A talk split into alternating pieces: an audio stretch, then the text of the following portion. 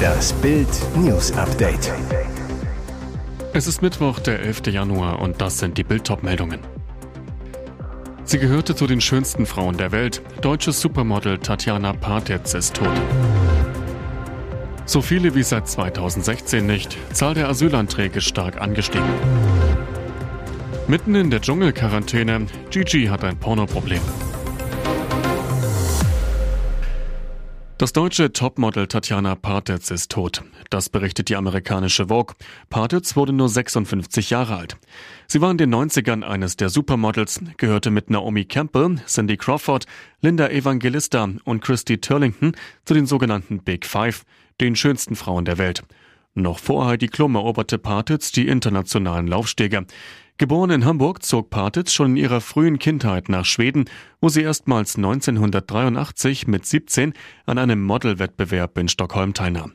Der deutsche Starfotograf Peter Lindberg entdeckte und förderte sie.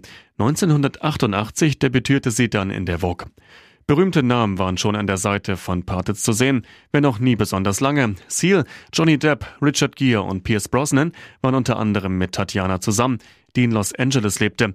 Von 2003 bis 2009 war Partitz mit dem Unternehmer Jason Johnson verheiratet. Zusammen haben beide ihren Sohn Jonah. Die Zahl der Asylbewerber in Deutschland ist 2022 im Vergleich zum Vorjahr stark angestiegen. Aus der am Mittwoch veröffentlichten Jahresstatistik des Bundesamtes für Migration und Flüchtlinge für 2022 geht hervor, dass von Anfang Januar bis Ende Dezember 217.774 Menschen erstmals in Deutschland Schutz ersucht haben. So viele wie seit 2016 nicht mehr und knapp 47 Prozent mehr als im Jahr zuvor. Die rund eine Million Kriegsflüchtlinge aus der Ukraine fallen jedoch nicht in diese Statistik. Sie mussten keinen Asylantrag stellen, sondern haben auf Basis einer EU-Richtlinie unmittelbar vorübergehenden Schutz erhalten. Die meisten neuen Asylbewerber kamen im vergangenen Jahr aus Syrien, Afghanistan, der Türkei, aus dem Irak und Georgien. Weiter hieß es, 24.791 der Erstanträge sind in Deutschland geborene Kinder im Alter von unter einem Jahr. Im sächsischen Freital und Taran sowie in Teilen von Dresden kam für mehrere Stunden kein Saft aus der Steckdose. Der Grund? Am Vormittag war eine Frau auf einen Hochspannungsmast geklettert, befand sich bis zum späten Nachmittag dort. Mit der riskanten Klettertour brachte sie sich nicht nur in Lebensgefahr, sondern sorgte auch für einen kompletten Stromausfall in der Region. Einsatzkräfte rückten gegen 10.50 Uhr zum Deubener Weg aus. In 20 Metern Höhe harrte die Frau aus. Um ihr Leben zu schützen, wurde vorsorglich der Strom der Hochspannungsmasten abgeschaltet. Nach mehreren gescheiterten Kontaktversuchen konnte die Frau schließlich doch vom Abstieg überzeugt werden. Gegen 16.30 Uhr dann die Entwarnung, sie ist sicher am Boden zurück. Fast sieben Stunden hatte sie sich am Hochspannungsmast festgeklammert. Was die 40-Jährige zu der gefährlichen Aktion bewegte, ist unklar. Polizeisprecher Marco Laske, die Frau litt unter Kühlungen, sie wird derzeit medizinisch betreut. Wird das in Zukunft unsere neue Heimat? Astronomen der amerikanischen Weltraumbehörde NASA haben jetzt einen Planeten entdeckt, der so groß wie unsere Erde ist und auf dem möglicherweise Leben möglich wäre. Und er ist gar nicht so weit weg. Bild erklärt den hoffnungsvollen Exoplaneten. Der Planet umkreist einen kleinen Stern, also eine Sonne, in 100 Lichtjahren Entfernung von uns Menschen. Das ist in galaktischen Maßstäben nicht sehr weit. Nach Auswertung von ersten Daten der TESS-Mission der NASA ist der Planet wahrscheinlich felsig und umkreist seine Sonne in der sogenannten habitalen Zone, also in der Zone, in der Leben möglich ist. TESS ist ein neues Weltraumteleskop, das eigens für die Entdeckung von erdähnlichen Planeten konstruiert wurde und seit 2018 im All. Langsam fällt ihm die Decke auf den Kopf und die Selbstbeschäftigung schwer. Dschungelcamp-Kandidat Gigi Birofio hat es gerade nicht leicht. Er muss nach einem positiven Corona-Test um seinen Einzug ins Dschungelcamp zittern und langweilt sich mächtig in seiner Isolation im Hotel. Sein Zimmer darf Gigi nicht verlassen. Auch sein Begleiter Mike ist natürlich nicht mit ihm im Zimmer, sondern separat untergebracht. Zur Beschäftigung bleiben dem Bush Casanova da nur Unterhaltung durch Playstation-Spiele und Erwachsenenfilme. Doch nach mehreren Tagen in Corona-Einzelhaft hat Gigi ein echtes Pornoproblem. Ihm sind die sexy Filmchen ausgegangen.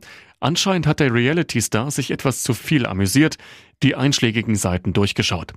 Gigi plaudert in seiner Instagram-Story aus.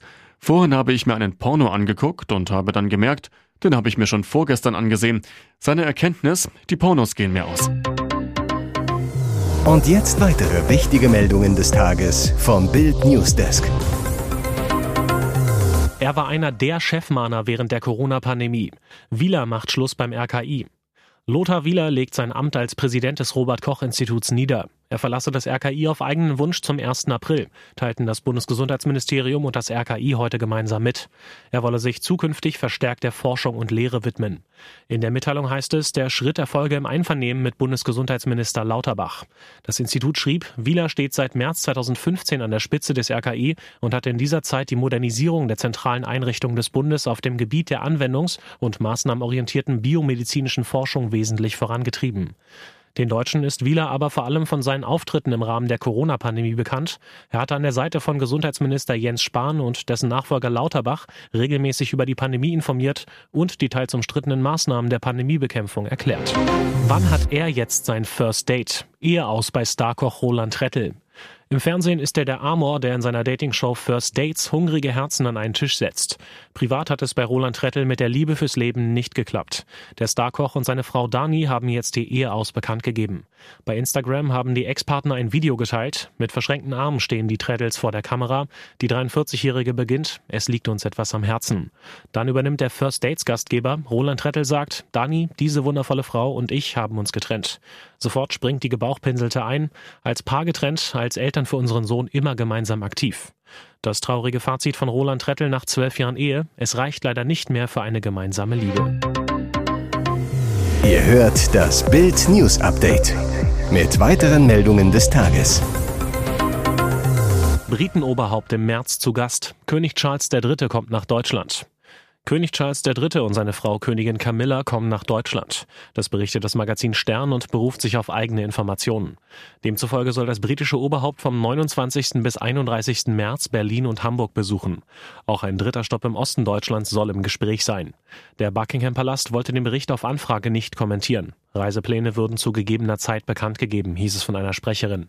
Deutschland wäre jedoch nicht die erste Anlaufstelle von Charles III., der Anfang Mai offiziell gekrönt wird. In den Tagen zuvor will der König demnach Frankreich besuchen und dort den französischen Präsidenten Emmanuel Macron treffen, wie die französische Zeitung Le Parisien berichtet. Zu Lebzeiten von Königin Elizabeth II. war Charles bereits häufig zu Gast in Deutschland, zuletzt zum Volkstrauertag im November 2020. Alltag der Fahrgäste wird spürbar besser. Bahn plant Sitzplatzrevolution. Mit diesen Worten lehnt sich die Deutsche Bahn ganz schön weit aus dem Fenster. Wir machen den Alltag unserer Fahrgäste spürbar besser. Passieren soll das mit einer Sitzplatzrevolution. Im Fachjargon des Staatskonzerns heißt das intelligente Echtzeit-Auslastungsanzeigen. Klingt kompliziert, ist aber eine sinnvolle Erfindung und funktioniert so. Sensoren scannen, wie viele Passagiere in die Wagen ein- und ausgestiegen sind. Diese Information wandelt die Anzeige am Gleis und in der App in ein Ampelsystem um. Rot heißt voller Wagen, gelb es ist noch Platz und grün das gähnende Leere herrscht. Mit der Sitzplatzoffensive will die Bahn zwei Fliegen mit einer Klappe schlagen. Zum einen sollen Kunden schneller einen freien Platz finden, zum anderen sollen die Züge pünktlicher werden. Bei den Regios testet die Bahn die neue Sitzplatzanzeige jetzt. Das Ampelsystem wird zuerst auf Pilotstrecken der S-Bahn in Hamburg und im Stuttgarter S-Bahn-Netz eingesetzt. Im Februar ist der Start für den Regionalverkehr zwischen Hamburg und Lübeck geplant.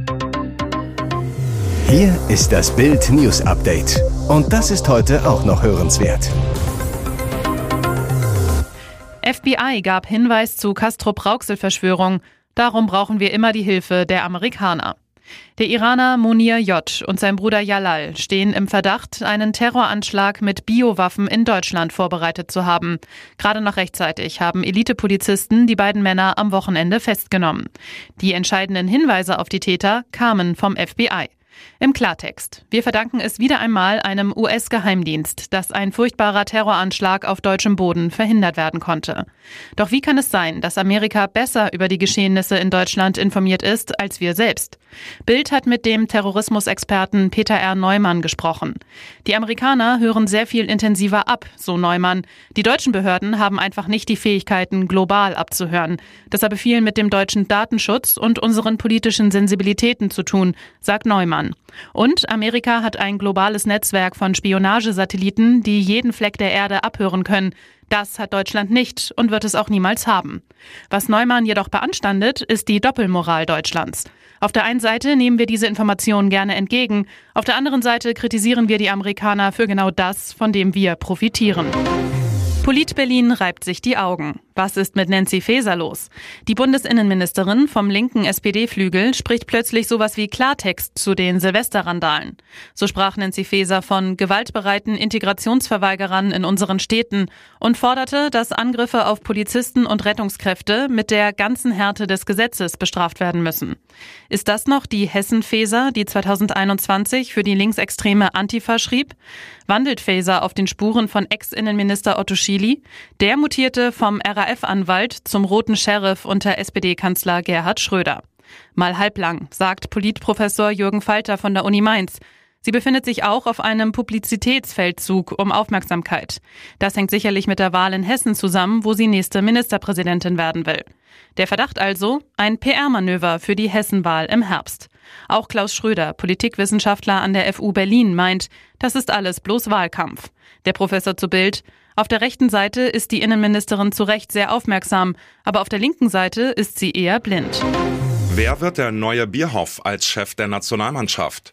In acht Tagen trifft sich erneut die DFB Taskforce.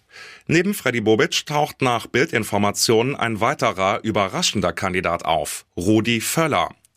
Den früheren DFB-Teamchef können die Taskforce-Mitglieder direkt fragen. Rudi sitzt nämlich als Mitglied selbst am Tisch. Was spricht für ihn? Dem Liebling der Deutschen trauen viele zu, dass er bis zur Heim-EM 2024 die negative Stimmung gegenüber der Nationalelf drehen kann. Das ist ihm schon einmal gelungen. Nach dem EM-Desaster 2000 wurde Rudi eher per Zufall Teamchef. Eigentlich sollte Christoph Daum Bundestrainer werden, doch Leverkusen wollte ihn nicht sofort weglassen. Der damalige DFB-Boss Meier Vorfelder schaute Völler an. Mach du es, Rudi. Nach kurzem Zögern willigte er ein und wurde zwei Jahre später Vize-Weltmeister. Was sagt Völler zur Bierhoff-Nachfolge? Auf Bildnachfrage erklärt er, grundsätzlich sieht meine Lebensplanung anders aus.